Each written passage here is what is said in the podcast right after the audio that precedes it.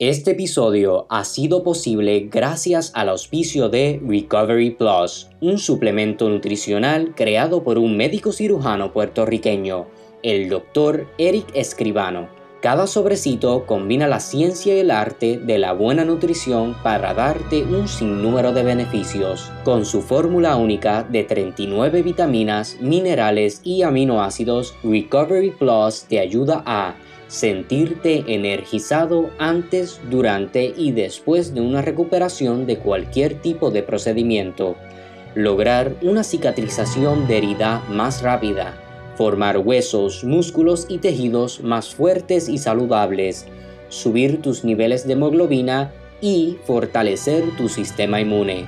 Totalmente seguro para uso regular en personas con condiciones crónicas como diabetes, presión alta y otras. Como puedes ver, Recovery Plus es para ti. Lo puedes conseguir visitando www.recoverypluspr.com y usando el código conversaciones al momento de checkout o llamando al 1-800-325-3122 y recibes un descuento más envío gratis en tu primera compra. También pueden conseguir más información en Facebook e Instagram at Recovery Plus PR. Manténgase saludable y haciendo música.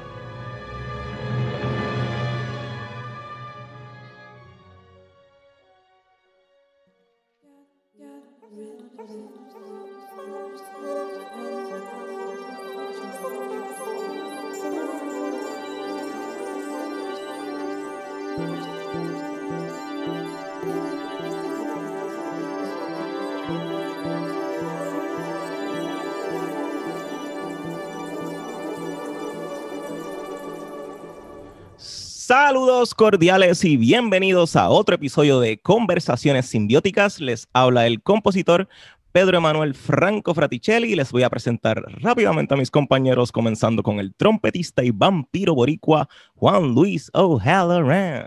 Saludos cordiales. y por supuesto, nuestro tenor boricua Cristian García Roque. Saludos. Bueno, en el programa de hoy y para cerrar con broche de oro la tercera temporada, tenemos el privilegio y el honor de entrevistar a una persona que lleva más de 60 años en la música, ha dedicado básicamente su vida a promover y desarrollar la música sinfónica en Puerto Rico y no solo eso, es el primer boricua en dirigir nuestra orquesta sinfónica y es bajo su dirección que nuestra orquesta sinfónica incorpora elementos puertorriqueños como nuestro instrumento nacional, el cuatro puertorriqueño, trovadores, el guiro y las congas, todo esto como solista. Esto es, ha sido en conciertos dentro y fuera de la isla. Y también hay que decir que estos conciertos eh, con trovadores eh, se ha vuelto eh, una tradición y de hecho son los más que se llenan de la sinfónica. Ha dirigido todo tipo de música, clásica, romántica, popular, contemporánea, ballet, películas, ha hecho hasta óperas en plazas públicas, ha dirigido orquestas en México, Guatemala, Uruguay, El Salvador, Costa Rica, Santo Domingo, Colombia, España, Italia y Estados Unidos, siempre interpretando obras de compositores y compositoras puertorriqueños, además de repertorio internacional. Y actualmente, aunque dice que está retirado, pero es todavía el director de la Orquesta Sinfónica del Conservatorio de Música de Puerto Rico. Y cabe recalcar que nuestro Aponte LD en Las Mieles del Alba eh, destaca la labor de, ¿verdad? de nuestro invitado como una labor de espléndida brillantez. Démosle la bienvenida a nuestro director, músico, colega, el maestro Roselyn Pavón. Saludos, bienvenido. Saludos, ya quisiera yo tener todas las veces que dirijo una presentación tan fabulosa como esa. Un placer estar aquí, un placer compartir con ustedes. Uh, bueno, Juan, vamos a empezar, que tenemos mucho de qué hablar. ¿Verdad? Ya, ya que en esa introducción, ¿verdad? Este, fabulosa que nos dio Pedro, este, ¿verdad? Hablamos un poquito sobre eh, lo que es el resaltar la puertorriqueñidad dentro de la música eh, sinfónica. Entonces, ¿verdad? Eh, antes de movernos a, a, las demás preguntas que son más de índole en relación a su formación, ¿Qué lo motiva a usted a resaltar lo puertorriqueño dentro del ambiente clásico? ¿De dónde sale la iniciativa y eh, el compromiso de, hasta comisionar compositores puertorriqueños, eh, este, incluir eh, instrumentos como el cuatro este, y las mismas pleneras? Primeramente, quiero enfatizar el hecho de que tuve la suerte de criarme un ambiente, donde había exposición eh, a la música típica nuestra. En la época que yo era niño, lo que se oía era radio mayormente. En la televisión en casa llegó como cuando yo tenía como 8 o 10 años. Eh, y en la radio se tocaba mucha música autóctona puertorriqueña. Era muy, muy, muy frecuente escuchar música de la montaña, música típica continuamente. Y el, el hecho de que, de que tuviéramos expuestos desde entonces era como parte del, del, repertorio musical que nosotros conocíamos, ¿verdad? De las tradiciones que estábamos acostumbrados a escuchar. Ese es el número uno. Número dos, este, yo tuve eh, siempre la, la inquietud eh, de, de, que cuando hacíamos un concierto de Navidad, pues se, se, convertía en un concierto de una Navidad este, internacional mayormente. Y se hacía alguna otra cosa, algún otro villancico nuestro que son riquísimas en nuestra cultura eh, por ese, ¿verdad? Por ese género que es el villancico y el aguinaldo, pero no, no se incluía a, los trovadores y eso. Y entonces yo, yo, yo, decía, eh, qué mejor eh, que combinar los géneros de alguna forma donde nuestra música esté a la par con la música internacional de Navidad que vamos a hacer o que vamos a, interpretar. Y ahí fue la idea, que me surgió la idea en los primeros conciertos de Navidad que yo hice, de incluir pues este eh, el cuatro puertorriqueño por primera vez junto a la sinfónica que interpretó un seis chorreado, recuerdo, en arreglo de Pedro Rivera Toledo y el cuatrista que fue también coautor de la obra, este Emilio Cruz, que conocido, ya fallecido, este eh, Millito Cruz, conocido como Millito Cruz. Eh, también en ese concierto eh, recuerdo que necesitábamos, nunca había cantado un trovador con la sinfónica, entonces para esa época la compañía Bacardí hacía unos, unos festivales, unas competencias de trovadores, pues fui a ver la competencia este, y escuchaste a este muchacho. Yo, yo desde niño me gustaba mucho oír a los trovadores, este, que si la Calandria, que si Chuito el de Bayamón, que si Ramito, eh, todo, todo, esto yo los conocía ya.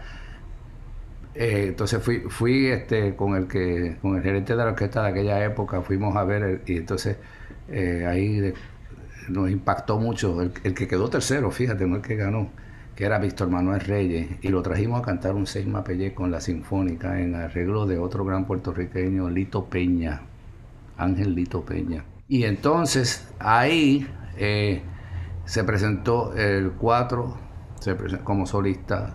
Ya no era el 4 venir a tocar un, un pedacito de una pieza o algo que no había pasado hasta ese momento.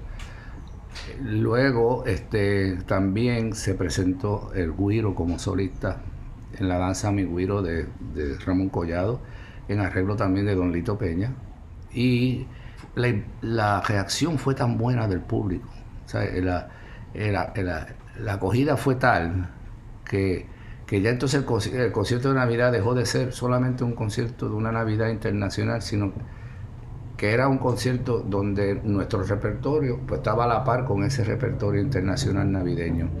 Y por eso es que si usted ve la fórmula que yo he usado este, casi siempre es que empiezo con algo clásico, con lo que nosotros conocemos como, lo clásico, se hace una, eh, eh, un, repertorio internacional, entonces la segunda parte toda se la dedico a nuestra música.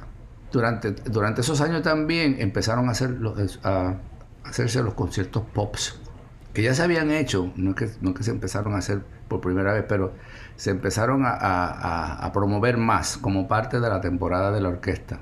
Y ahí fue donde eh, eh, se presentó este, Giovanni Hidalgo con una pieza titulada Afrocaribe o Africaribe de la autoría de Pedro Rivera Toledo, otro gran este, arreglista y compositor puertorriqueño, donde Giovanni Hidalgo este, interpretó ese concierto que era para cinco congas y orquesta sinfónica. Y la reacción siempre ha sido muy positiva y entonces tratando de, traer nuestra música a, un nivel donde se podía integrar al instrumento sinfónico que conocemos, ¿verdad? Que es la orquesta, pues generó una actividad muy, muy interesante, este, porque se me empezaron a acercar otros arreglistas y compositores. Mira, este, Papón, yo tengo esto, este, ¿te interesaría hacer esto. Y entonces se empezó a promover eso y ese tipo de, de comisión donde ya entonces excelentes arreglistas nuestros se integraron a, la creación de ese repertorio para la sinfónica. Ahora mismo la sinfónica tiene un repertorio este, eh, de excelencia eh, popular y folclórico. Eh, desde, digamos, el, antiguo seis de Andino, ¿verdad? Que todos conocemos, que eso se tocaba siempre como parte de los conciertos, hasta los más sofisticados arreglos de seis mapellé, de, todos los tipos de seis, de todo tipo de música este, popular puertorriqueña. Yo siempre pienso que una forma de llegar al pueblo es con lo que el pueblo se puede identificar. Y en ese momento, cuando yo empecé a integrar la música nuestra a los conciertos, ese era uno de los objetivos que yo tenía hay un, hay un público que posiblemente no viene porque ve a la sinfónica como algo europeo, elitista, diferente, o sea, que no es nuestro, que no es parte nuestra. Pero al, hacer eso, ya la orquesta se convierte en, eh, parte ¿verdad? De, lo que, de nuestro pueblo. Y, eso, y ese ha sido este, uno de los objetivos que yo creo que hemos tenido gran éxito con. Mira, para decirte, recientemente eh, en Nueva York, se, logré una comisión para Iván Rodríguez de un concierto para orquesta de cuerda que lo estrené allá con, Luis Sanz en Nueva York. También se logró la comisión para una obra para panderos de plena y orquesta de cuerda a Manuel Casada. Eh, excelente obra. Eh, tiene, eh, tiene cuatro movimientos y se, integra. Yo nunca, yo no, para mí yo no pensé que iba a funcionar tan bien, pero Manuel lo logró integrar esos panderos de plena con una orquesta de cuerdas. Estamos hablando, ¿sabes? Y cuerdas acústicas, no estamos hablando de cuerdas.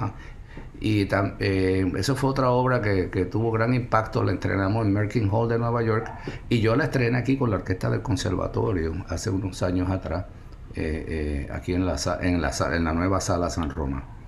Podemos hablar mucho, podemos hacer un programa completo sobre esto, ¿sabes? No, definitivamente. Y, es algo que nosotros, siempre que discutimos la Orquesta Sinfónica de Puerto Rico, ah, mencionamos y hablamos de estos temas porque Tchaikovsky, Mahler, Berlioz, todas estas figuras son excelentes y su repertorio es probablemente de los más hermosos que tengamos en, en la humanidad pero muchas veces pues eh, las personas eh, en Puerto Rico pues se sienten desconectados y, con razón porque simplemente eh, no es parte necesariamente de nuestra cultura, Hay una, están desconectados culturalmente y no se les puede culpar por no asociarse con ellos. Y entonces cuando se traen, cuando se trae la música puertorriqueña a, a las salas de conciertos con un sonido sinfónico, le da esa conexión cultural que las personas buscan cuando eh, asisten a un concierto y los llama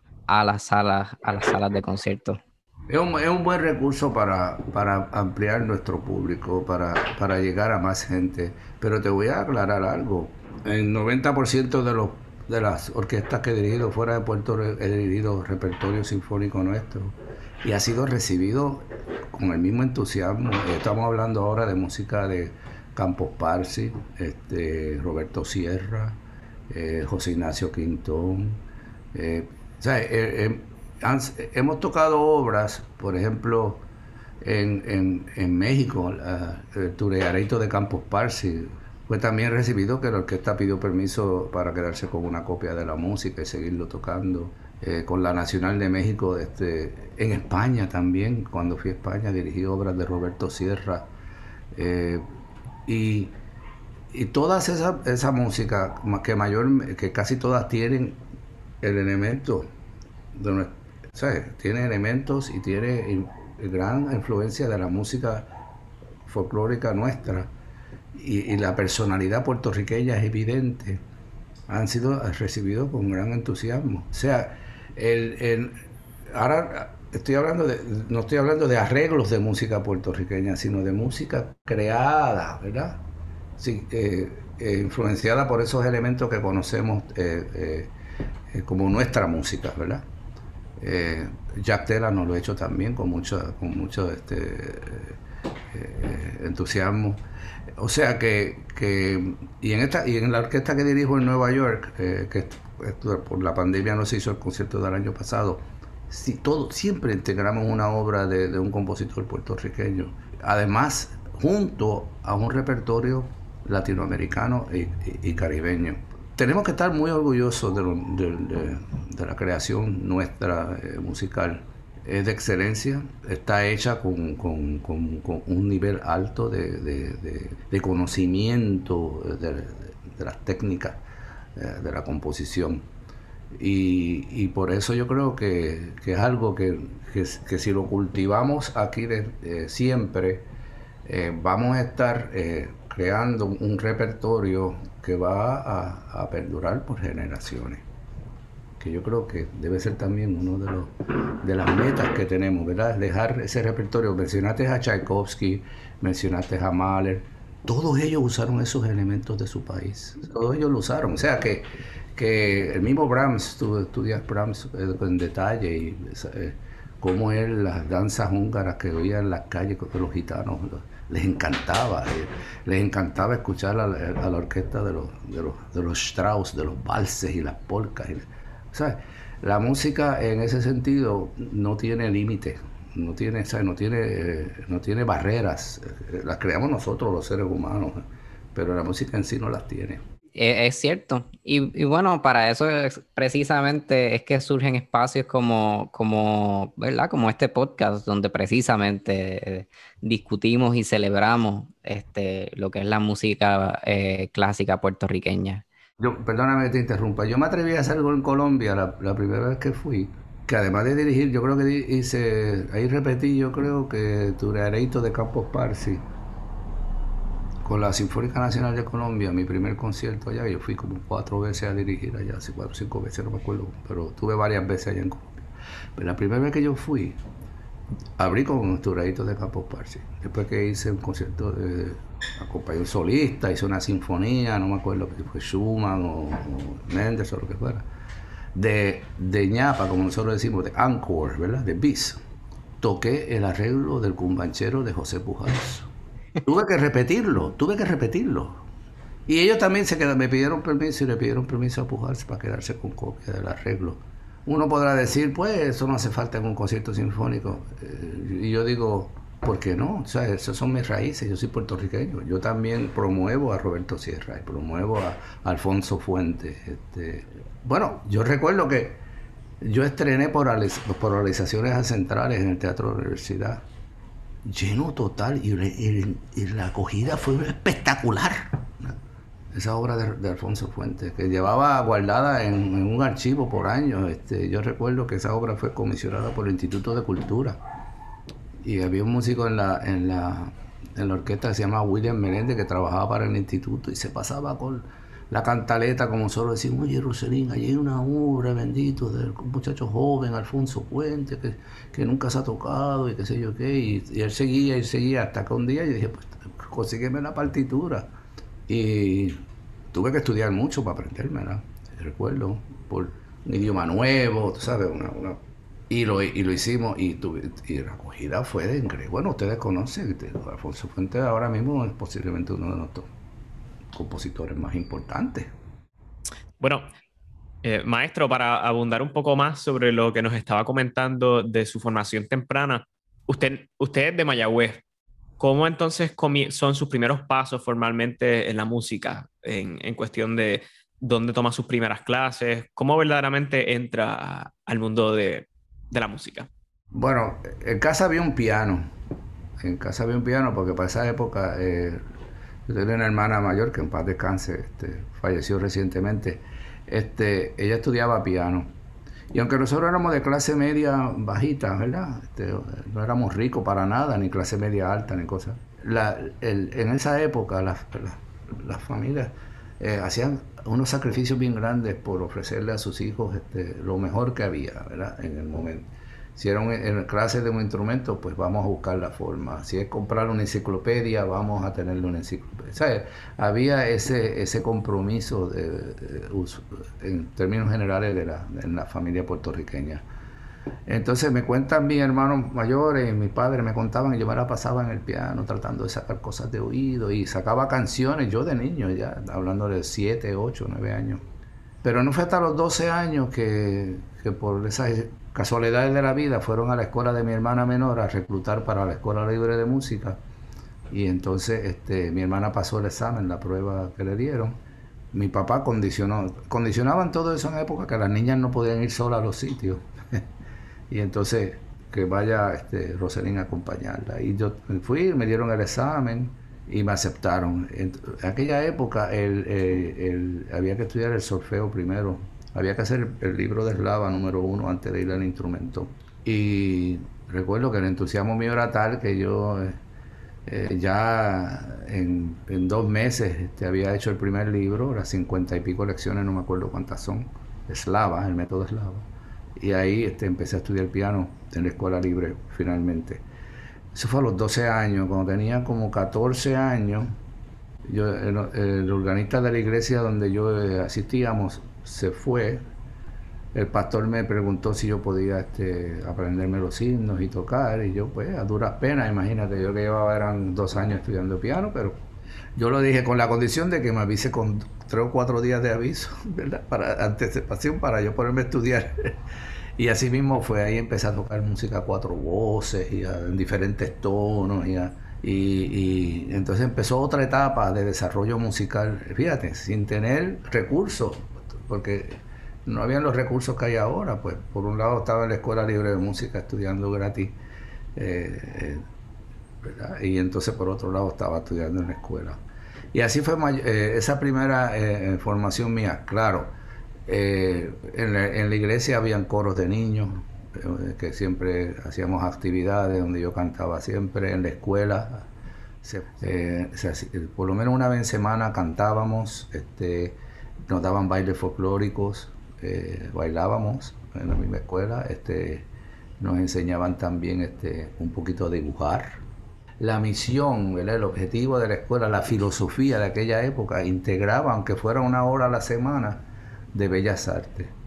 Y, esa formación yo creo que me, eh, ayudó muchísimo. Ya para eh, los 13, cuando cumplí 13 años, eh, decidieron hacer la banda de la escuela era muy pequeña y la directora, que era una mujer de mucha visión, se llamaba María Teresa Abellés de Montalvo, decidió que teníamos que hacer una buena banda y ya hizo una asamblea y llamó a todo el mundo que tocaba violín o piano o lo que fuera. Y dice aquí él tiene todo el que no toca instrumento de banda tiene que tocar instrumento. Y ahí fue que yo seleccioné el trombón que le decían el trombón de vara para diferenciarlo del de, del de pistones y ahí empezó mi etapa también a la par con el piano y el solfeo el, y tocar el órgano en la iglesia el trombón de vara como le decíamos. Y eh, para mí el trombón, el trombón fue ah, la diversión más grande de mi vida, porque los pianistas siempre estamos encerrados en los cuartos, que si, que si el Hanon, que si el Cherny, que si esto.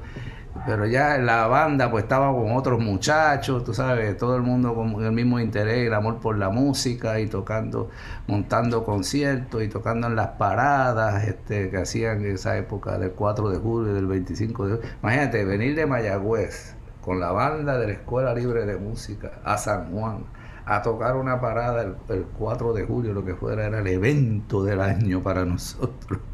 Y eso, pues, eh, ese estimula, motiva al niño, a, ¿verdad? Y recuerden que no había tantas diversiones como ahora. Eso era la diversión para nosotros. Yo me la pasaba eh, medio día, medio día, todos los días en la Escuela Libre de Música. Porque no era académica, íbamos académicos mediodía y entonces íbamos a la Escuela Libre de Música, pero el, el restante, ¿verdad? Y por un día eran ensayos, dos, o tres días eran ensayos de la banda, o eran las clases de solfeo, las clases de, piano, las clases de trombón. Recién estábamos hablando de Ernesto Ramos Antonini, ¿verdad? Y, vimos que para esos tiempos los niños, había niños que iban a la escuela sin, sin zapatos. ¿Usted vivió esa, esa etapa? ¿O ya claro que sí. No, bueno, no, fíjate, porque en el área donde yo me crié eh, había un nivel, pero, pero sí recuerdo que mis amigos, mis amiguitos, con quien yo jugaba cuando niño, ¿verdad? Eh, no tenían zapatos. Yo era el único que tenía zapatos. Y entonces cuando yo salía a jugar de casa, a mí me daba eh, tanta vergüenza y pena que yo lo único que tenía zapatos, que yo los dejaba dejado de la casa. Los dejaba, los zapatos los dejaba y me iba a jugar con ellos descalzo. Me quitaba las medias y me iba a jugar con ellos descalzo. Y mami eh, me peleaba mucho por eso porque se daba cuenta cuando me veía en casa con los pies llenos de tajitos y de golpes y de cosas, ¿verdad? Y era que yo andaba descalzo por todos lados. Pero sí, te voy a decir algo, ahora que mencionas a Ramón Antonini ese es el, yo diría que si los músicos tienen a Santa Cecilia, ¿verdad? nosotros tenemos a Ramos Antonini. Ese es el santo de, los músicos puertorriqueños. Eso es así. yo lo diría como el santo. No, por favor, que no digan un sacrilegio, ¿verdad? Pero, pero, ¿verdad? Hablando en términos este, con mucho respeto y mucho cariño, porque es una figura demasiado de, de poderosa y de importante en la vida de nosotros. En la escuela nos proveían los instrumentos si, por ejemplo, el trombón, yo no tenía trombón. Lo que hace lo que había un piano. Es más, estudié piano porque mi papá, yo quería estudiar flauta. Mi, papá dijo, no, no, no, aquí hay un piano, aquí no se puede comprar más instrumentos, ¿verdad? Entonces lo, único que teníamos que tener era la boquilla. Entonces en la escuela había un almacén y tenía ensayo de la banda, pues tú ibas al almacén, trombón, este, entonces había un encargado, te daba el instrumento, tú tenías tu boquilla y tú te ibas a ensayar o te ibas a practicar para tu lección. Entonces tú practicabas en la misma escuela porque no te podías llevar el instrumento. Entonces yo recuerdo, esto es una anécdota que mucha gente no me la creen, pero es la realidad. Habíamos, habíamos más estudiantes que instrumentos. Entonces tú a veces llegabas y si llegaba un poquito tarde al ensayo de la banda, llegaba y trombón, se acabaron los trombones. Entonces tú ibas donde el maestro, Mister, porque le decían, imagínate, le decíamos Mister y Missy, a los Mister, fulano, que, que no hay eh, dile que te dé uno de pistones. Pues, tú ibas a cogerle pistones y entonces tú empezabas ahí, como tú estabas, esa fiebre. Pues mira, un día yo llego y no había nada que tocar. Y me dice, siéntate y solfea la parte. Para ustedes vean cómo era la disciplina No te dejaba ir, eso de no. Tenía que estar haciendo algo siempre. Así mismo. Tocabas porque tocabas. Así era.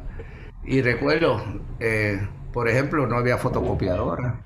Entonces, como ah, se perdían las partes de la banda y cosas, decía, decía eh, Mister, no eh, se acabaron las partes de, primer trombón o si te tocaba tocarse de tal, de tal marcha, lo que fuera.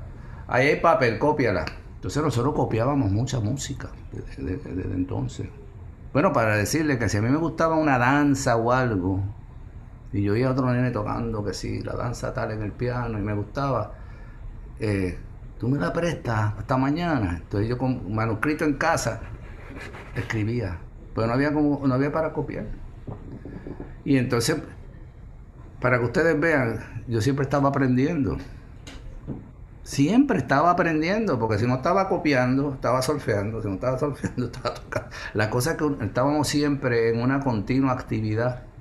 Ahora, volviendo a Ramón Antonini, o sea que Néstor Ramón Antonini para nosotros eh, le tenemos una deuda.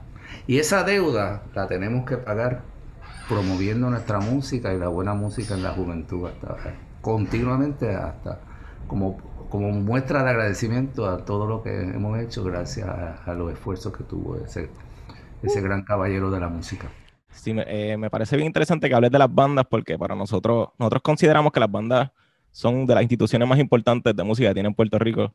Incluso en pueblos donde no habían libres, habían bandas y así es que la gente eh, se formaba académicamente en la música. Y de hecho es, es, un tema que vamos a seguir explorando más todavía porque pienso que hay mucho, hay mucho pasando en lo que son las bandas.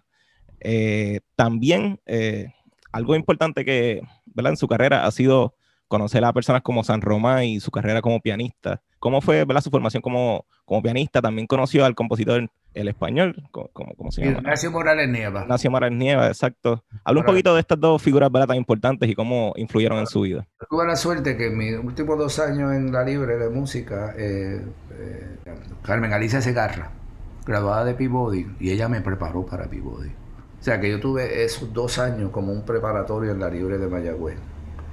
Bach, inversiones, sonatas de Mozart, de Beethoven, Schubert, Schumann, eh, Chopin, ¿ves? Czerny, lo, básico que estudiamos los pianistas. Y entonces fui a Peabody y estuve allá cinco años, allá me gradué en piano, estuve con un pianista catalán muy bueno que se llamaba Julio Esteban.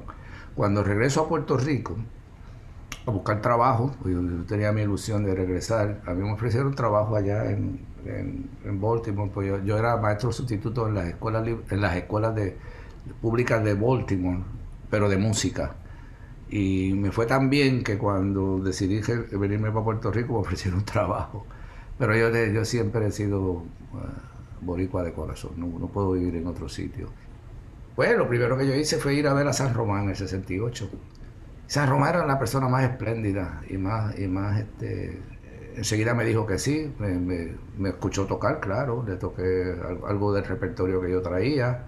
Mira, tenía una lista de repertorio que él consideraba que cada, que cada pianista tenía que haber este, ¿verdad? estudiado. Y entonces me dice, hago una lista de tu repertorio para la próxima clase. Cuando llego a la próxima clase, la mira, la estudia y me dice, ok, te falta de esto, te falta de esto, te falta. Así empezó San Roma conmigo. De baja hay que hacer esto, por lo menos dos de estos. De, y ahí, y ahí fue que yo empecé a estudiar con él. Estuve como, como año y medio. Ah, no tenía límite a la clase. San Román era de tú. Tú no podías ir decir, maestro, mire que yo me tengo que ir a las 11. No, tú tenías que bloquear por lo menos dos o tres horas para él. Y entonces tú podías, ah, porque si tú, si tú, si tú hacías cualquier pregunta o él notaba algo, decía, no, no, no, vamos a ver qué pasa aquí, qué debes saber de. Él complementaba todo lo que tú estabas haciendo en, el momento y por eso que las clases eran tan largas. Era tremendo pedagogo y conocí el repertorio. Eh, cuando yo empecé a dirigir, levantándome un poco al tema, cuando yo empecé a dirigir la, como director asistente de la Sinfónica en el 79, en septiembre del 79, cada vez que me tocaba dirigir un concierto de piano, como todo era nuevo para mí, el repertorio era, yo los conocía porque los había escuchado y cosas así, pero yo iba donde San Román, se sabía los conciertos, cualquier concierto de piano se lo sabía. Bueno, cuando cumplió 80 años, lo celebró con la orquesta del conservatorio y tocamos tres conciertos de piano él, acompañado por la Orquesta Conservatorio en la antigua Sala San Román Gato Rey, hizo uno de Mozart, el de Schumann y el de Grieg. Los tres de memoria, con un intermedio de 15 minutos entre cada pieza. Sí, que es el concierto que reseña Ponte de las Mieles del Alba, precisamente. Ah, lo menciona ahí. Sí. Yo no me acordaba de eso. precisamente, sí. Mira, ese, eso fue un evento. Y entonces Ah, y, lo, y tocar con él, tú tenías que prepararte para cualquier cosa, porque el más mínimo error, aunque fuera por allí detrás, pues, él, lo, lo, escuchaba. Yo tuve la suerte que yo hice con él Gershwin. Recuerden que San Román fue muy amigo de Gershwin. Bueno, yo vi una nota en, los papeles de San Román que me enseñaron sus hijas, cartas, notas que le escribía Gershwin a San Román. En una, Gershwin excusándose que se ha tenido que marchar en el intermedio del concierto porque tiene que coger un tren porque va para tal ciudad. Cuando lo acaba de escuchar el concierto fa, en Fa de él, interpretado por San Román, y le dice, ojalá yo lo pudiera tocar así de bien. Esto es Gershwin a San Román. San Román es una de las glorias nuestras. Definitivamente hay que explorarlo también. Ponlo en la lista, Juan. Claro, este, el, el, tú me dijiste San Román, entonces nieva. Yo cuando tenía 15 años empecé a tocar órgano en la iglesia episcopal San Andrés de Mayagüez. Y yo tocaba la bendición del sacramento y la misa cantada los domingos. Y me iba lo más bien porque ya yo llevaba desde los 13 años tocando órgano también. Y llega Morales Nieva de Vieques.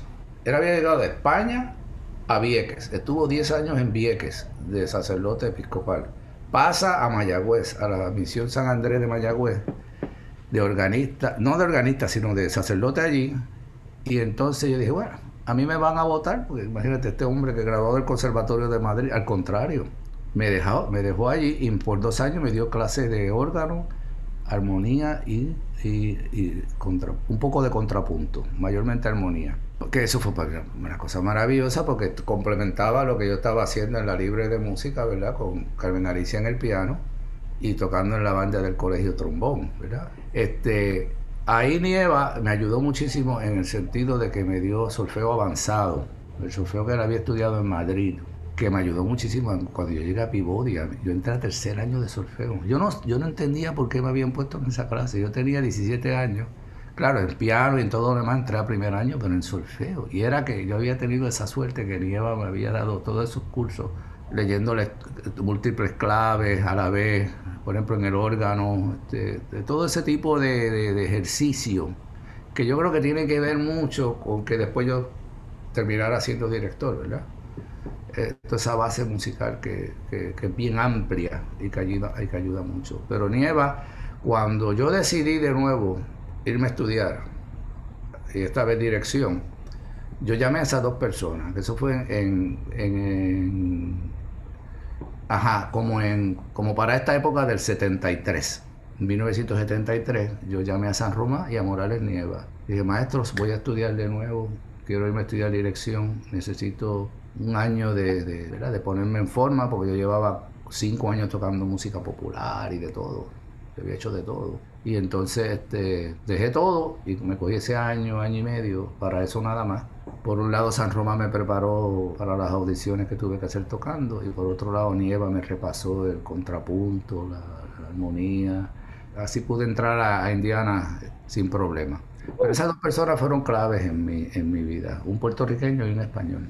Sí, que, qué bueno que mencionas Indiana porque a eso iba ahora. Entonces, Augusto Vela Rodríguez, el director, eh, es el que lo motiva entonces a estudiar dirección y ahí es que se va a Indiana, a Bloomington. Sí, porque fíjate, a la par, a la par con ser maestro en la escuela Labra, y yo tocaba en los hoteles, tocábamos en los hoteles, hacíamos grabaciones, este, hacíamos de todo, eh, pero yo estaba de maestro de música en la escuela Labra. Y allí lo primero que yo formé fue una tuna, fíjate, ¿por qué? Porque yo acababa de llegar a estudiar piano de Peabody. Las tunas estaban así, bien, era una cosa que todo el mundo, las tunas de calle, que si la tuna de acá, que si la tuna de allá. Y yo pensé que como en la escuela no había nada, nada, nada de música. Yo pensé, mira, si algo atractivo para entusiasmar a los estudiantes, una tuna. Y como yo tocaba acordeón, pues yo aprendí a tocar acordeón de oído, este, dije voy a hacer una tuna. Y entonces anunciar audiciones para una tuna. La escuela entera vino. Tuve tanto éxito ese primer semestre con la tuna que ahora voy a hacer un coro. Y entonces, ¿qué hice? dije, el que quiera estar en la tuna tiene que estar en el coro. Y entonces hice un coro. Y ahí empecé yo a trabajar con la tuna por un lado y el coro. Esto en la Escuela Labra, que ahora es el Museo de, de Arte Contemporáneo, allí en la parada 18, yo creo que al frente de. Sí, hemos estado allí donde. Sí, frente, frente al Caribbean Cinema Metro. Ahí Ahí hice el coro. Y entonces empecé a, montar repertorio coral con ellos, además de la tuna. Ya la tuna la tenía montada, pero condicioné la tuna, porque todo el mundo quería estar en la tuna, con el coro. Y entonces, eh, digo, al revés, como fuera. Pero la cosa es que, en, la Navidad eh, nos fue tan bien con el coro que en la Navidad del, Navidad del, 70, imagínense, estoy hablando de 1970, eh, y, eh, nos invitaron a hacer el concierto de Navidad del Ateneo puertorriqueño. Y nosotros fuimos allí con el coro y con la tuna. Yo hice una, una combinación, hice, hice presenté arreglos más más serios y formales con el coro y música más típica que ahí aproveché y hicimos seis mapellé y seis con décima con el coro. Hice, hice una combinación con la tuna y el coro de ese concierto y al terminar el concierto me dice, mire maestro, mister, como le decían a uno, que aquí está un señor que lo quiere conocer y era Augusto Rodríguez, fíjese. Y entonces Augusto Rodríguez eh, estaba muy contento y muy con lo, que, lo que yo estaba haciendo allí en la escuela, porque él vivía cerca de la escuela, el Abra, él vivía por allí, en, la calle que sube, que llega a, la, a la Episcopal, a la Canal, él vivía por allí. Y de ahí comenzó una relación, una amistad muy estrecha entre los dos. Y entonces él empezó a, a, recomendarme para coros, a dirigir coros de ópera. Y eso fue en 1970. Entonces, pues ahí empecé yo a dirigir coros de ópera y ahí empezó una relación con Augusto que me fue muy impactante en mi vida porque él empezó a decirme, se debe ir a estudiar dirección. No espere, tiene que irse a estudiar dirección. Y por medio de esos coros de ópera que empecé a trabajar yo en una de las producciones, conocí a, Pablo Elvira, una de nuestras glorias del bel canto. Este. Grandísimo. Sí, de los grandes nuestros. Eh, Lo mencionan como uno de los tres mejores Fígaros que ha existido en el mundo de la ópera. Pues es verdad. es verdad. Además de ser tremendo músico, tocaba trompeta de primera, porque él pertenecía a la familia de los, de los Hervira, que eran todos músicos, eran toda una familia grande de músicos de música popular. Y, y, Pablo se hizo cantante, cantando con la orquesta, arreglos de Granada y de cosas, y entró al conservatorio. Y pues, te puedo dar la biografía de Pablo aparte, pero Pablo este, me vio dirigiendo el coro. Ah, estábamos haciendo una producción de Madame Butterfly, que me había recomendado Augusto Rodríguez, y un día me invitó a, a almorzar por ahí y me dice, yo tú me iba a estudiar dirección. Y entonces, por eso fue que yo me fui a estudiar dirección. Yo no, ¿sabes? Eh, yo hacía la, yo estaba viviendo la vida de músico, haciendo todo lo que podía hacer para ganarme la vida. Pero o dando clases, o haciendo arreglos, o dirigiendo, o lo que fuera, o tocando. Y entonces eh, él me dijo, en Indiana tienen un tremendo departamento porque tienen cinco orquestas. Hay otras escuelas que posiblemente sean más famosas, me dijo, pero allí vas a tener taller. Y ahí fue que fui a Indiana University. Yo y me aceptaron. Como le dije, también yo me preparé, ¿sabes? Yo tomé casi año y medio, yo dejé de tocar la música popular. Recuerdo cuando reuní al grupo, hice una, barbacoa en casa, reunía la Little Orchestra, que se llamaba el grupo, era de Mayagüez, éramos todos de por allá. Y le dije, no toco más, así que consígate otro pianista, porque yo voy a hacer otra cosa con mi vida. Otra y yo no dejé la música popular porque no me gustaba, ¿sabes? Yo la dejé porque yo quería hacer algo diferente con mi vida. O yo quería hacer otras cosas. Y había descubierto que yo las podía hacer por medio de esta. Yo empecé verdaderamente dirigiendo coros y ópera. ¿Sabes? Porque yo, yo, la primera producción grande que yo dirigí fue una opereta de un de compositor eh, eh, eh, de una opereta inglesa que se llama de, Mikado. ¿Tú la conoces, este Cristian? De Mikado. Soy Gilbert and Sullivan. Gilbert and Sullivan. Eso fue lo primero que yo dirigí con orquesta y una producción completa que fue en el antiguo Teatro Silvia Resach en Puerta de Tierra, que está allí abandonado, cubierto de graffiti. Cuando usted viene bajando para, de San Juan para acá, a la derecha, antes de llegar al Parque Muñoz eh, Rivera, a la derecha hay un, hay un cine ahí, bendito, un edificio. Ese era el antiguo, ese era el Teatro Silvia Resach. Ahí se hacía teatro, se hacía de todo. Ahí se hizo Pedro Navaja, pero por montones de funciones. Ahí en ese teatro fue que yo dirigí por primera vez con una orquestita como de 12 músicos, ¿sabes? Eh, esa opereta. Que yo fui el contractor, yo fui el director, yo fui el director del coro, yo fui el director de la orquesta, yo fui el manager, yo hice todo y me pagaron yo creo que 900 dólares. La, vida de músico, definitivamente. sí. Eso me trae a una, ¿verdad? A una, a una pregunta. entonces, ¿cómo usted, ¿verdad? Porque aparte de destacarse como, como director eh, pues, de orquesta sinfónica, este, usted se destaca como director de, de ópera. ¿Cómo entonces usted entra al mundo de la ópera? Bueno, así como te dije, yo creo que mayormente, por, primeramente, eh, por mi crianza. Eh, trabajé mucho con coros en las iglesias cuando estaba en Mayagüez, ¿verdad? De adolescente, tanto en, las iglesias donde trabajé. Eh, tuve la oportunidad de entonces eh, ser, como era pianista, en Indiana especialmente, como necesitaba ganar chavo, ¿verdad? Eh, acompañé a muchos cantantes en sus lecciones de canto.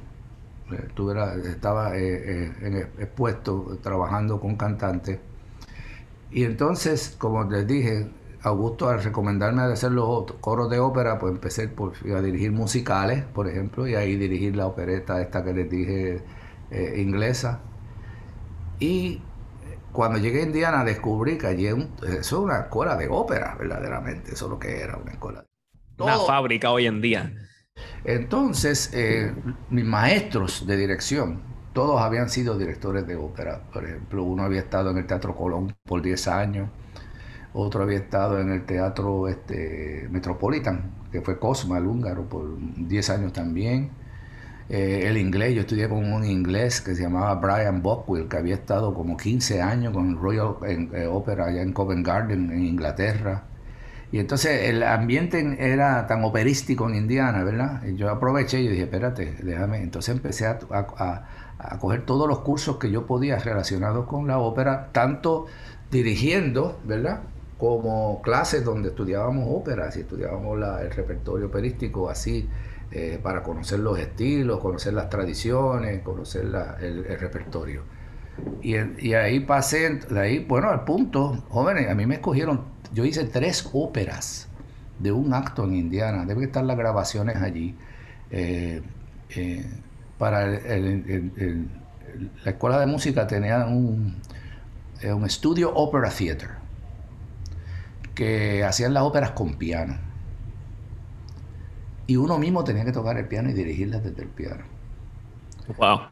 Sí, entonces hice una la primera que hice es una, fue una ópera de Ned Rorem. Ned Rorem, que es un compositor, Christian. Ah, estadounidense. Estadounidense, eso mismo. Ed Roden compuso una ópera, es, porque el Christian yo sé que es una enciclopedia de ópera. Sí, fue de todo. Eh, Ed Roden eh, compuso una ópera para el estudio Ópera 7 del Metropolitan, que se llama, eh, titula Three Sisters Who Are Not Sisters. Fue la primera que hice, una ópera de un acto. Después me seleccionaron para hacer una ópera, ah, The Birthday of the Infanta, pero no me acuerdo el compositor oro toda ópera del siglo XX, ¿sabes? The Birthday of the Infanta. Esa fue otra que hice allí que también toca el piano. La tercera ópera que hice fue una ópera dodecafónica del siglo que, la, que de, eh, serial, ¿verdad? que era de un compositor italiano que se llama Mario Peragallo.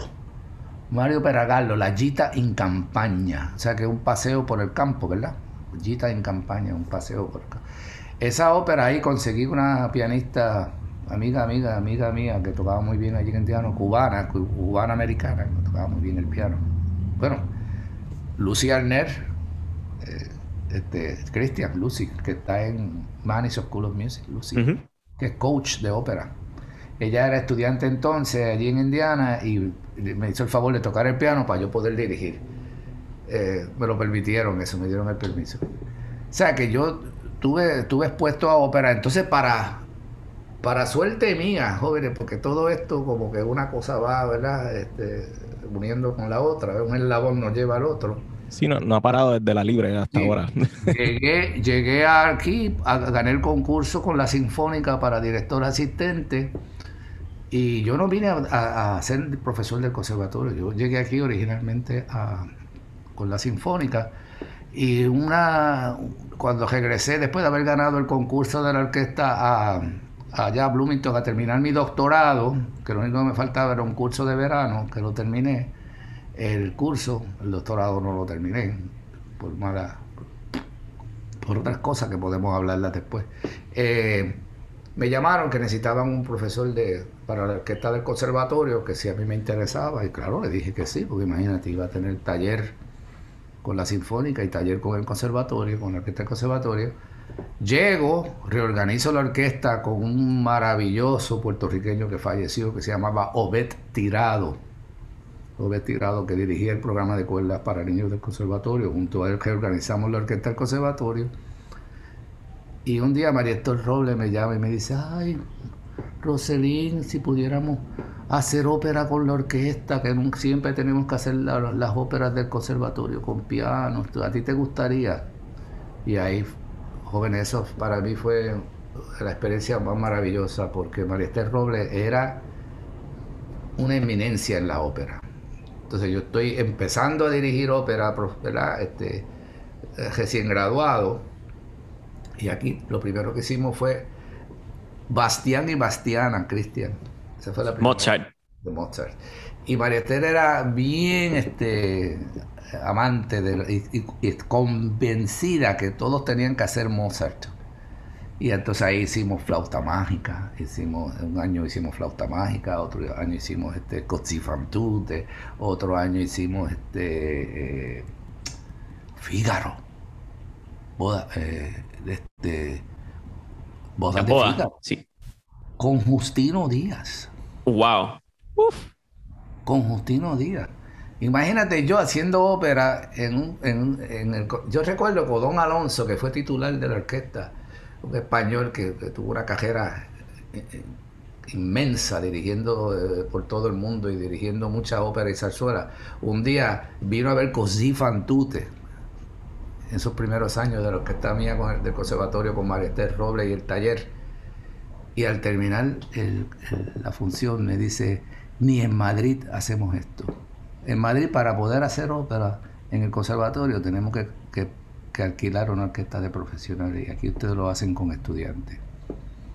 Bueno, pregúntale a Rafi Dávila la experiencia que él tenía cuando no le creían que él había hecho tanta ópera en el Conservatorio de Puerto Rico cuando fue a hacer su maestría allá Arizona, yo no sé dónde fue, este, fue por Nuevo México, por allá, él fue a hacer la, maestría, Texas, yo creo que fue Texas. Este, o sea que yo tuve una exposición, jóvenes, yo llevo 40 años en el conservatorio, más 42 años. 42 años haciendo todos los años una producción de ópera, menos el pasado. Bueno, Cristian cantó conmigo en Hansel y Gretel.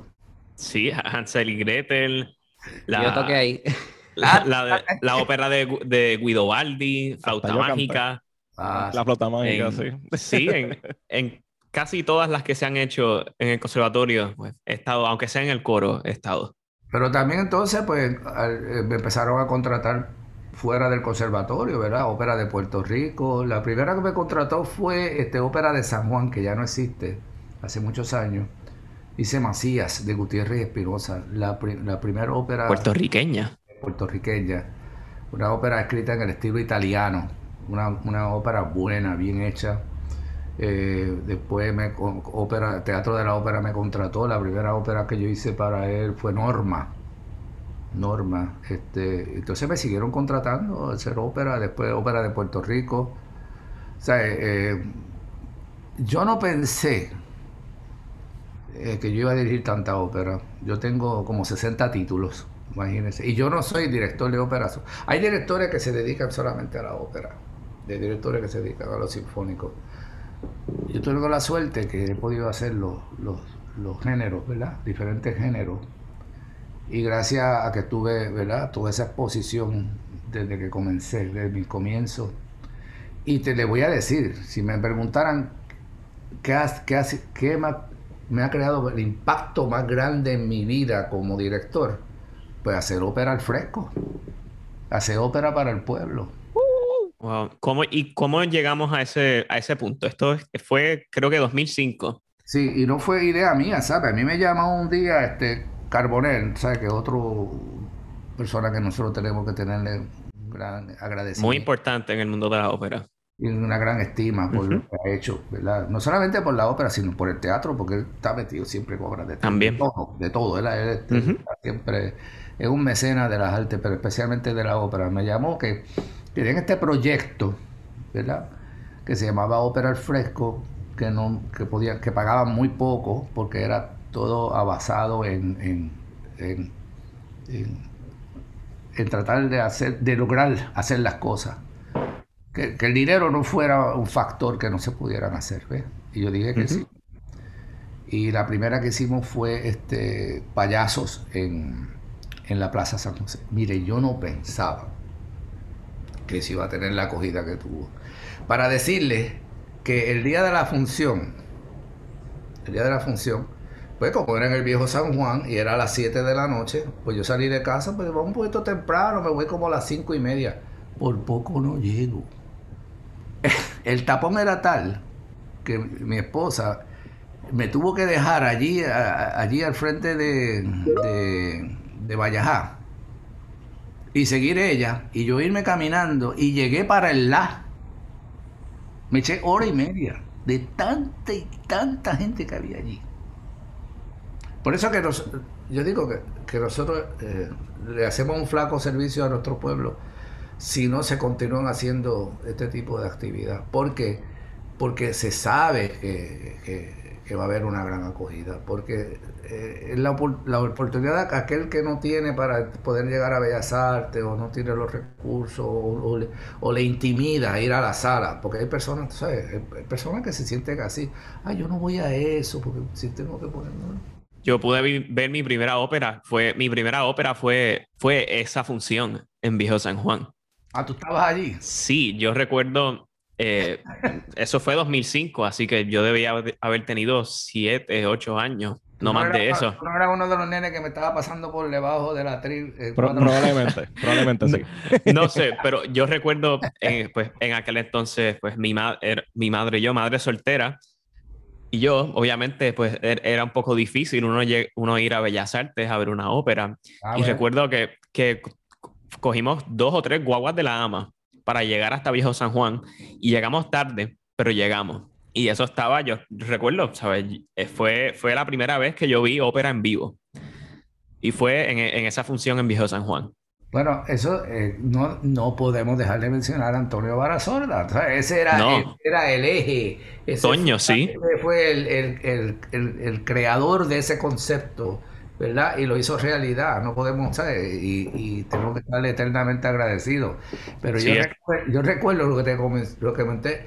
Como no se como no se había previsto que iba a ser así, pues no se pusieron vallas para protegernos ni nada. Yo tenía gente sentada al lado mío en el piso, tenía niños uh por cuatro, así, cuatro, patas por debajo de la tril. Este. Bueno, aquello era que, una cosa, eh, pero el, impacto y la acogida que tuvo fue tal que, que eso para mí fue una de las noches que yo siempre recordaré eh, hasta que me muera.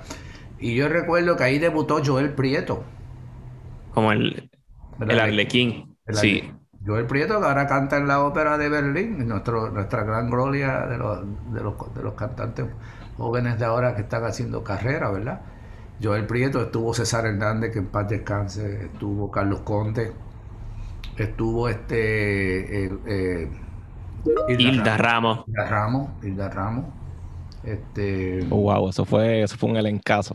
No, no, aquello fue la sinfónica. Y recuerdo que el aguacero cayó en la última página de la partitura. Eso fue como, como eh, ¿sabes? Él acaba de asesinarla y todo eso, y cae ese aguacero en la. Ahora quedó perfecto. ¿Tú te acuerdas de eso que llovió? Me acuerdo, sí, me acuerdo que llovió, que todo el mundo salió corriendo. Esa, eh, la última escena fue mágica porque la ópera ocurre en una plaza pública. Sí. ¿Sabes? Literalmente la escena donde ocurre es en una plaza pública rodeado de público. Rodeado de público. Que, ¿sabes? Eh, eh, no hay manera alguna de uno hacer esa escena más realística que eso. No, y entonces, pues claro, después hicimos caballería en Vallajá, este, hicimos eh, Barbero eh, de Sevilla. ¿En qué año fue que hicieron la opereta Cofresí? Que esa opereta de, Rafael Hernández, tengo entendido que tuvo que ser reconstruida. Bueno, es, sí, eso fue un trabajo que yo hice. Yo estuve la, eh, encargado de la reconstrucción de Cofresí. Yo trabajé por dos años en eso. El primer año solito, con manuscritos de, de todo lo que había. Porque, mira, se había hecho Cofresí pero lo que había disponible eran partes de la EVE que se hizo con eh, originalmente con Rafael Hernández vivo, habían partes de la vez que se hizo con eh, Morales Nieva, que él había reconstruido en el Teatro Tapia, ¿sabe? Había, eh, había de todo, no había nada concreto, no había nada. Entonces la Interamericana para celebrar su centenario, como sabe que ellos tienen allí el centro de Rafael Hernández que lo dirige su hijo Chalí, Chalí Hernández, que es el hijo menor de Rafael Hernández, eh, decidieron pues hacerlo, hacer cofresí, pero entonces se encontraron con que no tenían el, material completo de la, de la, opereta. Hay, hay este, ¿sabe? Hay eh, controversia que si es una zarzuela, una opereta, bueno. Pero nada, es un ejemplo genial de la, de la capacidad creativa de Rafael Hernández. Eh, el jibarito, como le decíamos cariñosamente. O sea que él estudió por los años seriamente composición y eh, armonía y contrapunto en el Conservatorio Nacional de México, cuando estaba allá. Eh, pues entonces me, contrataron a mí y entonces yo empecé a trabajar con eso. Yo dije, bueno, lo primero es ver lo que hay y hacer un piano vocal, ¿verdad? Una partitura para piano y canto. Y trabajé un año en eso. Y entonces había que orquestarla y yo y había y faltaba música eh, a veces el manuscrito yo, yo, lo tengo por ahí guardado porque tengo lo que tengo es una, una, fotocopia que me mandó Pierre que es el publicador de, de la casa publicadora de Rafael Hernández. Había, el manuscrito llegaba a sitios así y se quedaba que no se podía leer, después tuvimos que componer alguna música adicional. y hubo dos números, jóvenes, que yo los reconstruí totalmente. Eh, Chalí había encontrado las partes de madera de, de, la, de la versión original y yo con la, esas partes de madera y las melodías y las melodías eh, eh, no teníamos ni la melodía pero pude ay Dios cómo lo explico eh, sacando notas de aquí de esta parte de U y sacando notas de esta y sacando notas de lo que teníamos disponible reconstruí una, la, la, melodía de dos números. La hice de la nada y entonces, eh, pues a esa melodía le pusimos el acompañamiento, le puse el acompañamiento. Después que terminé todo ese trabajo, yo dije, yo no puedo con esto solo. Y llamé al gran Francisco Figueroa, conocido por Paquitín, que ha hecho una orquestación fabulosa de esa obra, la orquestación es de él. Y, pero trabajamos juntos desde la orquestación y en la creación de la música que hacía falta eh, eh, completamos la obertura, completamos, este, hicimos un interludio, todo basado en, música original de la, de la, obra. Y se estrenó eh, en, febrero, yo creo, del, del, 2014. Ya hace siete años, ¿verdad? Siete, sí, siete años. Y fue un gran éxito. y para decirles, este, la obra, la obra, este, fue nominada para un Grammy, la grabación de la sinfónica con, de esa obra fue nominada para un Grammy, o sea que, eh, y, sabe que quedan dos o tres más así de Rafael Hernández, una se llama Alma Criolla, que yo recuerdo, otra. ¿Hay más operetas de Rafael Hernández? Sí, señor. que, ¿Cuál? Espérate, eso yo lo tengo que apuntar. Sí, porque vamos, a componer. Hay que, hablar, hay que hablar de eso. No, no, Rafael, acuérdate que Rafael Hernández vivió la época de donde el teatro, el teatro en vivo era, Imagínate, él fue director musical por 6, 5 6 años de, uno de los teatros más importantes de La Habana, en Cuba. De ahí pasó a, no sé si a Nueva York o a México, no me acuerdo ahora, porque tiene diferentes etapas, la de Cuba, la de México y la de Nueva York. La de México es la más larga, porque estuvo allá como 20 años. Ella tiene una, se casó con una mexicana, tuvo cuatro hijos. Ella falleció recientemente, no hace mucho, un año, año y medio atrás. Yo la conocí. Ella me dijo a mí que el cumbanchero originalmente era una canción de cuna que le cantaba él a los, nenes para dormirlo. fíjate, la melodía más conocida en el mundo, posiblemente después de Despacito. de hecho, Juan nos envió el, concierto suyo con la, con la sinfónica. Que está, está Tirizarri eh, tocando en la trompa. Este, ¿Cuál, cuál, cuál? Del Cumbanchero. Ah, bueno, ese, ese, tiene, ese, tiene otra historia, ese arreglo, ¿sabes? Ese arreglo yo le conseguí esa comisión a José Pujals. Uh, by the way, aprovecho la oportunidad para decirle que, está muy enfermo, en lo que podamos ayudarlo, hay que ayudarlo. Este, José Pujals, este, otro de los grandes glorias arreglista nuestro, estudió en el conservatorio, ¿sabes? José Pujals. Y ese arreglo del cumbanchero, este, él lo hizo para la Sinfónica originalmente. Después hizo una adaptación para la banda, que, era conocida como banda estatal, ahora se, conoce como banda de conciertos de Puerto Rico. Ese arreglo originalmente lo hizo para la Sinfónica. Y lo hizo pujar para nosotros en una semana. Mira, la, persona con, vida. que se había hablado originalmente no pudo hacer el arreglo por razones eh, que no vienen al caso, ¿verdad? Y a una semana, cinco días del concierto que estaba programado, porque la persona había dado el dinero para la comisión y todo. Yo llamo a esta persona y me dice, mira, Pavón, disculpa, no he podido, es que no he podido. Y yo dije, ándate, ¿qué yo hago ahora? Pujals. Llamo a Pujals y mira la maravilla de arreglo que nos hizo en cinco días. Y el resto es historia. En cinco, porque él llegó al Teatro de la Universidad el viernes por la noche, que era el último ensayo. Llegó a las 8 de la noche y en el, allí en encima del piano de cola, no se lo digan a la UP, con el bibliotecario pegaron las partes, las, con tape allí, las pegaron, las pegaron. Y a las 9 menos 10, ¡pum! me las arreglo. Y yo le digo a la orquesta, ¿qué hacemos? maestro, dele, dele, vamos a tocarlo. Ah, sí, así fue el cumbanchero y mira. ese arreglo es uno de los eh, arreglos absolutos de, de cumbanchero, uno de los mejores. Pues sabes qué, ese arreglo, Pujals me contó que con ese tape, ¿sabes? Como ahora todo el mundo ve las cosas, ese tape que, que se grabó en WPR, lo vio una directora japonesa de bandas por allá le escribió a, a yo no sé cómo lo consiguió, que si le podía este, eh, facilitar el arreglo de la banda. Eh, ella pasó en un crucero por aquí, Pujal fue allá, le dio la copia del arreglo, ella le pagó y se fue el arreglo para el Japón.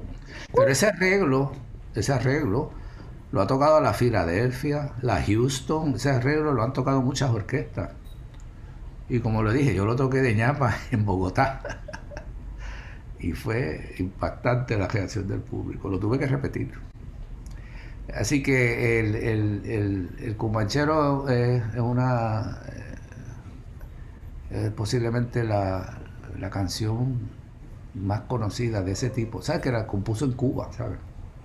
Maestro, entonces, ¿verdad? Ya hablando pues, de, de, de Cumbanchero, este, del arreglo sinfónico, este, pues, ya estas son más bien preguntas pues, de reflexión. Eh, y yo creo que pues, son, son, son, son temas eh, importantes eh, para discutir en los círculos musicales. ¿Cómo usted ve pues, lo que es, lo que alguna gente pues, se, se empeña en, en, llamar división y otros pues la unión de lo que es la música popular y la música clásica? Mira, yo creo que los géneros diferentes son una realidad con la que, ¿verdad? que todos vivimos. Eso es, redundante, pero es la, es la realidad. Eh, yo creo que la Sinfónica de Puerto Rico y todas las agrupaciones este, importantes eh, pues tienen una, una misión ¿verdad? De, de, educar más que nada. Pensando bien, todo lo que se hace bien hecho tiene su espacio.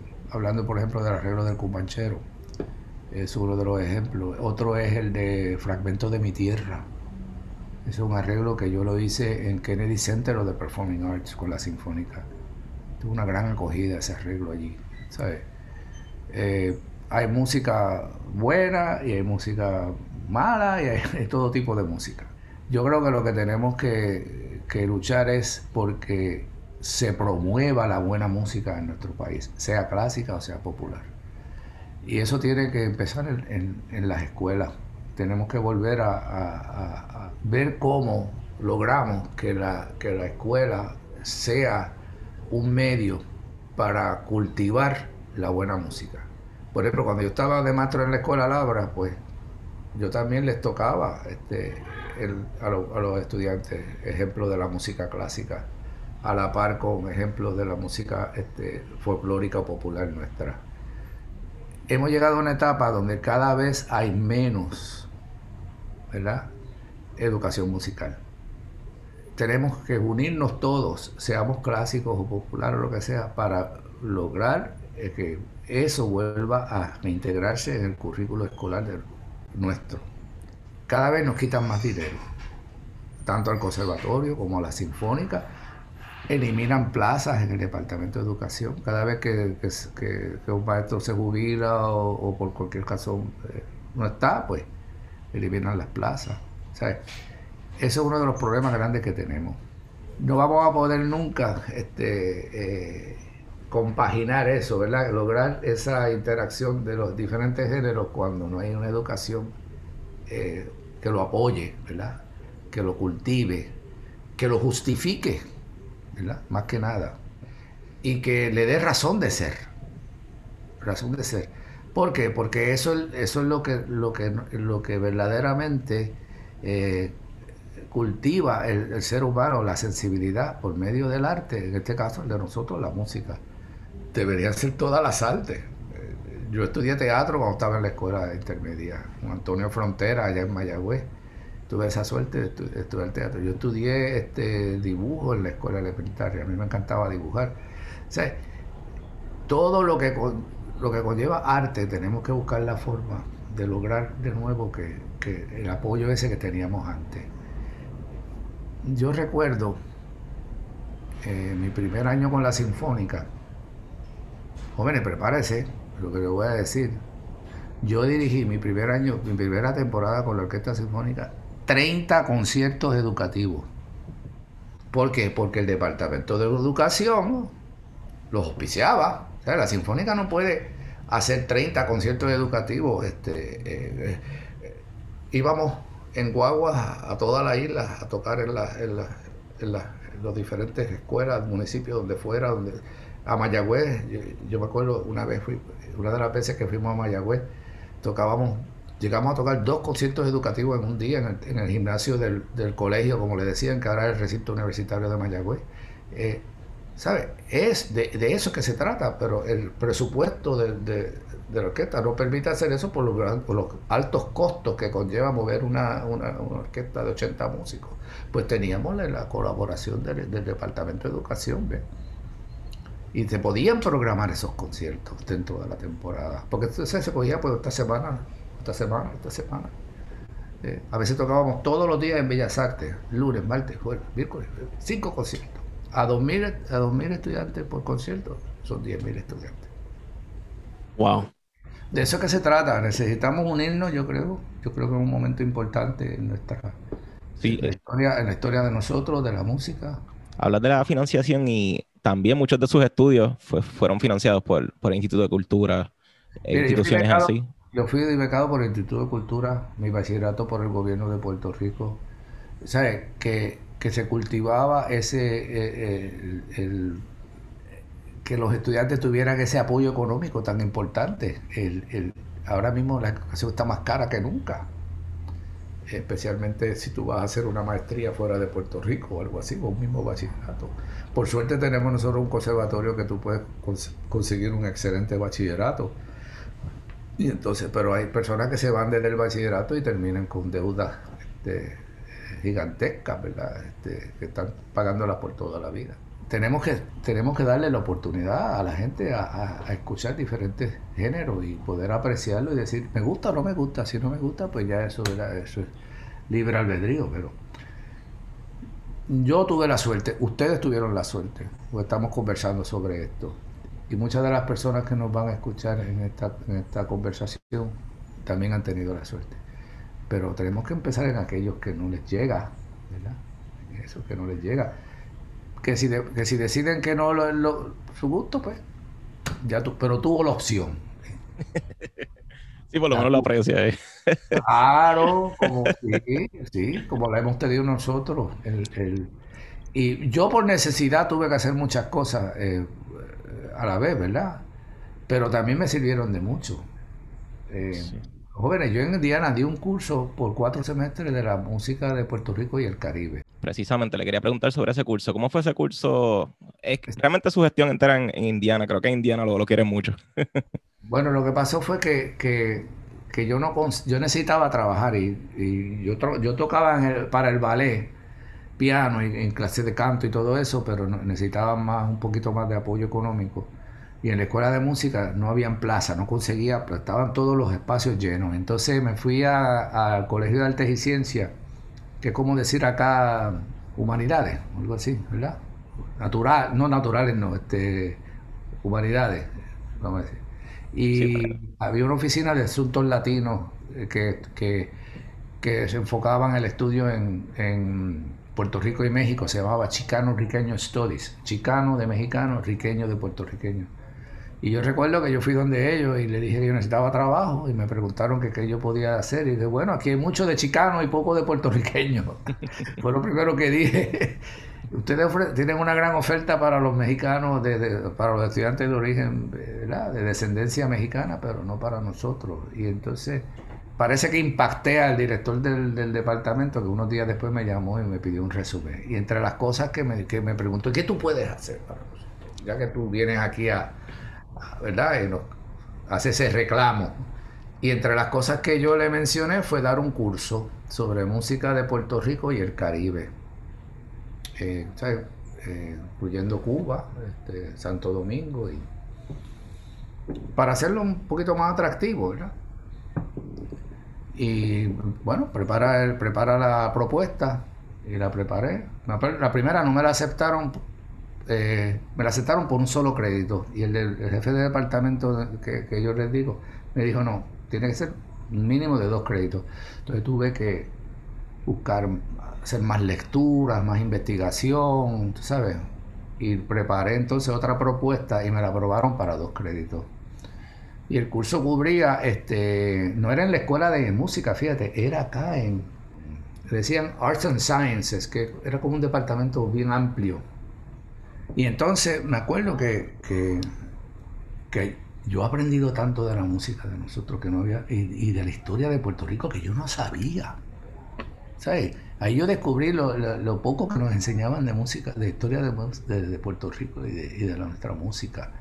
Eh, los orígenes de todas esas etnias que llegaron de África, este, que llegaron de acá del Amazonas, de lo que estaba hablando yo al principio, de ese, de ese ADN que nosotros tenemos que es internacional en nuestra música. Todo eso lo de, ¿sabes? Que si de Inglaterra, que si las influencias inglesas, que si las influencias españolas, que si, que si la revolución tal en Cuba o la revuelta tal que llegaron todos estos cubanos acá a Puerto Rico, que si los venezolanos que trajeron su música de allá, este, oyéndole a los a, Bolívar y a toda esa gente. ¿Sabes que, que, que ese curso para mí fue un abrir ojos y lo disfruté un montón.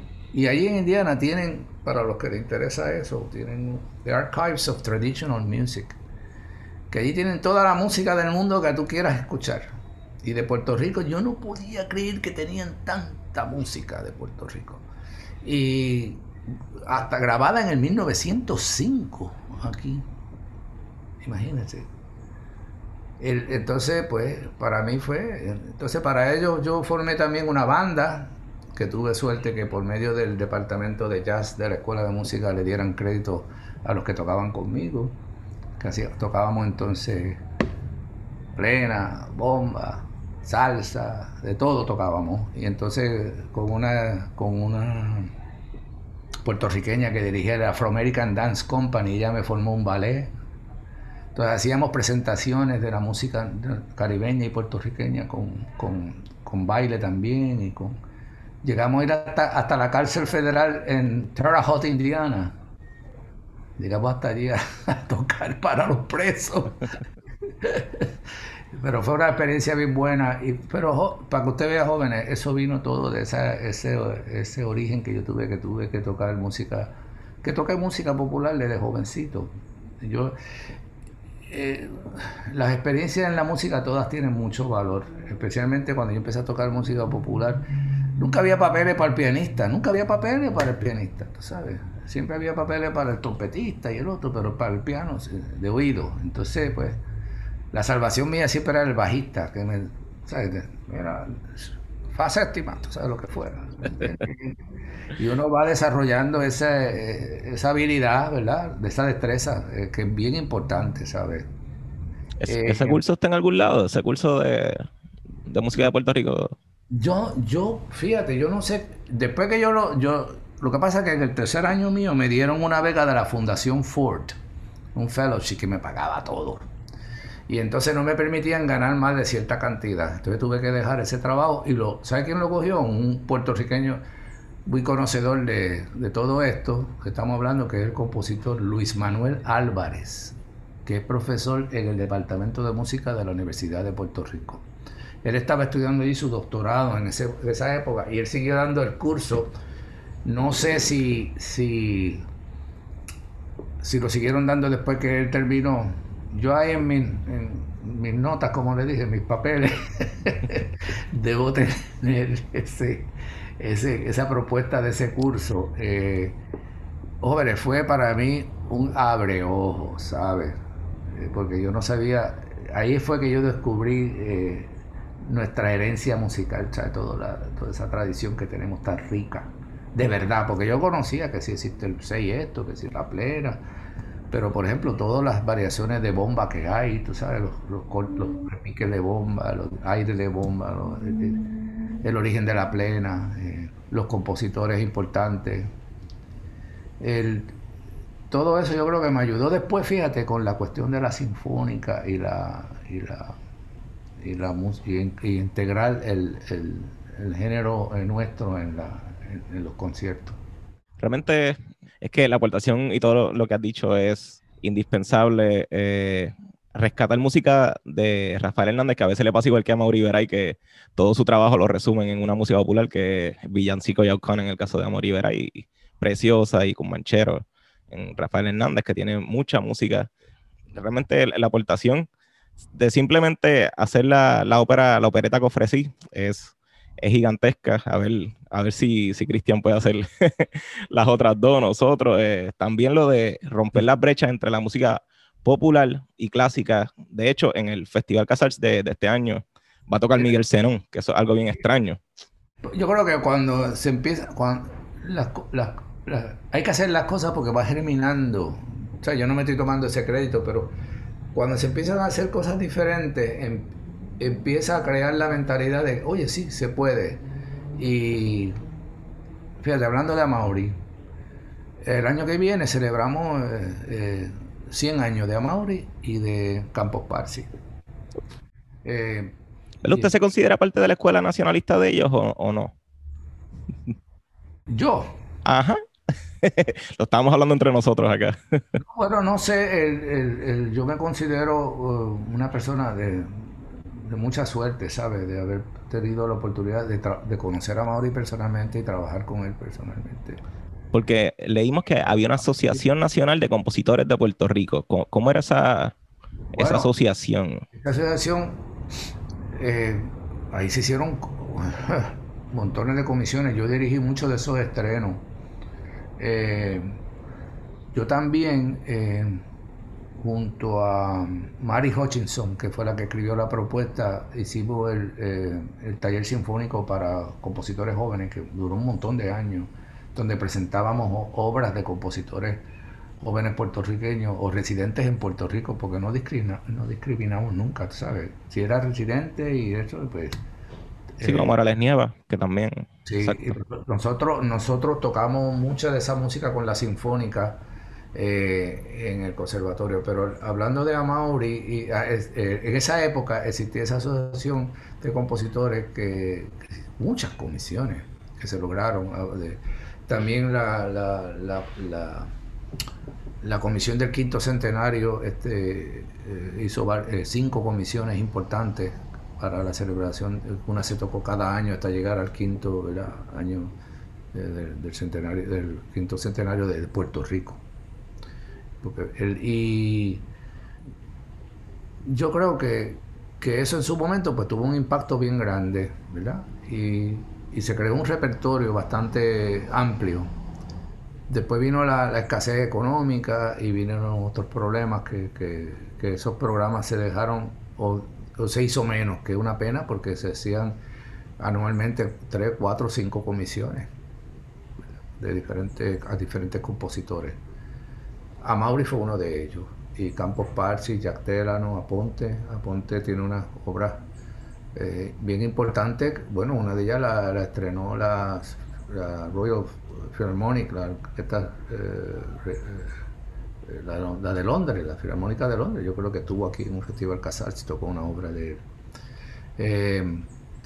pero nunca es suficiente, ¿ves? Y como eso hace falta recursos, hacen falta recursos económicos para poder este pues hace falta hace falta el compromiso y eso no aquí no existe la filantropía que existe en Estados Unidos o en otros países. Tú sabes que hay gente que están dispuestos a, darle 100 mil dólares a un compositor para componer una sinfonía. Eso, no existe aquí. Entonces el gobierno pues tiene que eh, pues, asumir ese rol. Y ahora más que nunca, pues con esta cuestión de la, Junta de Control Fiscal y todo eso. Este, pero imagínense ustedes que el conservatorio está funcionando con el, con el personal ahí, el, el de lo que queda allí haciendo todo el trabajo de todo lo que hay que hacer allí eh, por falta de recursos económicos. Bueno, ¿verdad? Para finalizar, eh, ¿qué nosotros podríamos hacer para mejorar todo esto? Realmente es bien difícil. Eh, ¿Cómo ve el, ambiente musical para los músicos, para otros ah, compositores? yo lo veo bien difícil. Por eso que digo, estaba diciendo, por eso que tenemos que, yo creo que debemos que hacer un, frente unido y empezar a, a tener conversaciones sobre esto, como estamos haciendo ahora y, buscar la forma de que, de que este,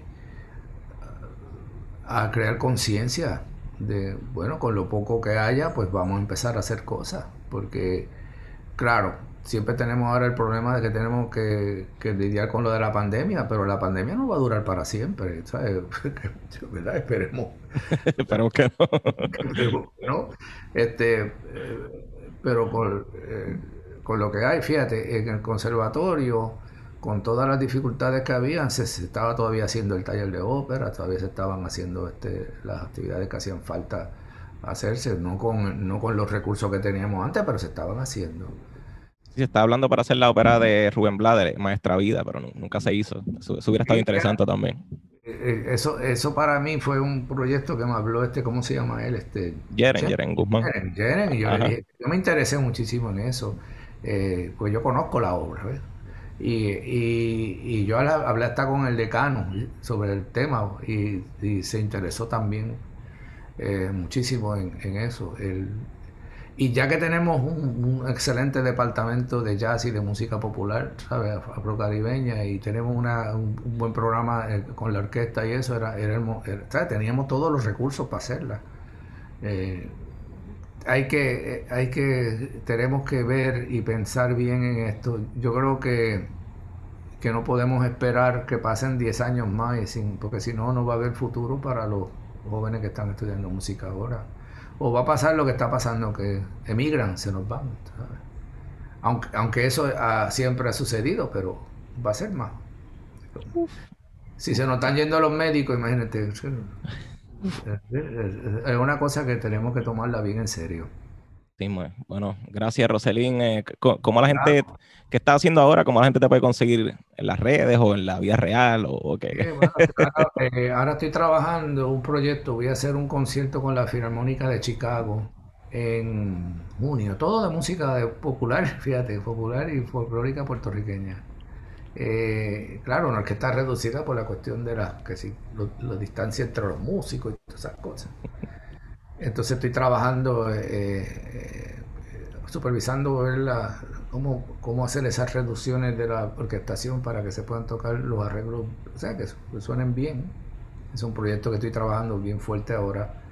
Eh, eso va a ser a fines de junio, el concierto. Voy allá a Chicago a hacer eso. Yo fui en el, en el 2019 pero dirigí la orquesta juvenil de Midwest Youth Conservatory Orchestra, se llama. Eh, una orquesta juvenil grande, pero eso fue con la rondalla de Macao. Hicimos un concierto, teatro lleno total.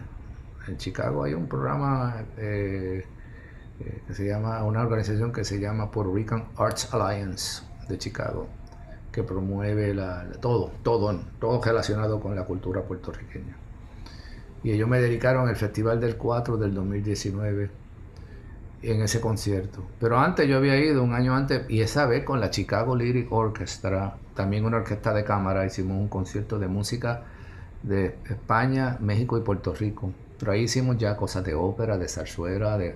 pero terminamos con los, con los boleros y las cosas también de Rafael Hernández y eso porque son unos clásicos nuestros, ¿verdad? Pues es el próximo proyecto y estoy trabajando ahora mismo. ¿Y la música? ¿Dónde, dónde se puede conseguir la, la opereta? Y... Porque realmente busqué muchas de las grabaciones que sale, pero son bien difíciles de encontrar. ¿Dónde uno puede buscar esta música que sea un poquito más accesible? Yo voy a chequear con Charlie eh, Hernández, a ver si ellos tienen allí en el archivo copia de la música. Pues la música la tiene Peer Music, eh, pero está el piano vocal score, debe estar disponible el piano vocal score con la opereta completa. Eh, Mira, Cristian está pompeado, quiere cantar. sí, sí, sí, tiene un área de tenor más bonita. Este, ¿Tú no estuviste en el coro, Cristian? No estuve en el coro, pero sí, sí fui a ver la ópera. La fuiste a ver, sí. Em, habría que hablar con Charlie Hernández, de ahí del, del, centro de Rafael Hernández, ahí en la Interamericana Metro. A ver dónde se consigue el piano vocal score, por lo menos para que consigan el piano vocal score, ¿verdad? Que ahí está toda la, toda la, obra eh, completa. Eh, em, fíjate, ya cuando se entran esas cosas de derechos de autor es, un poquito más, más, difícil. Pero no, es que no se pueda, no es que no se pueda.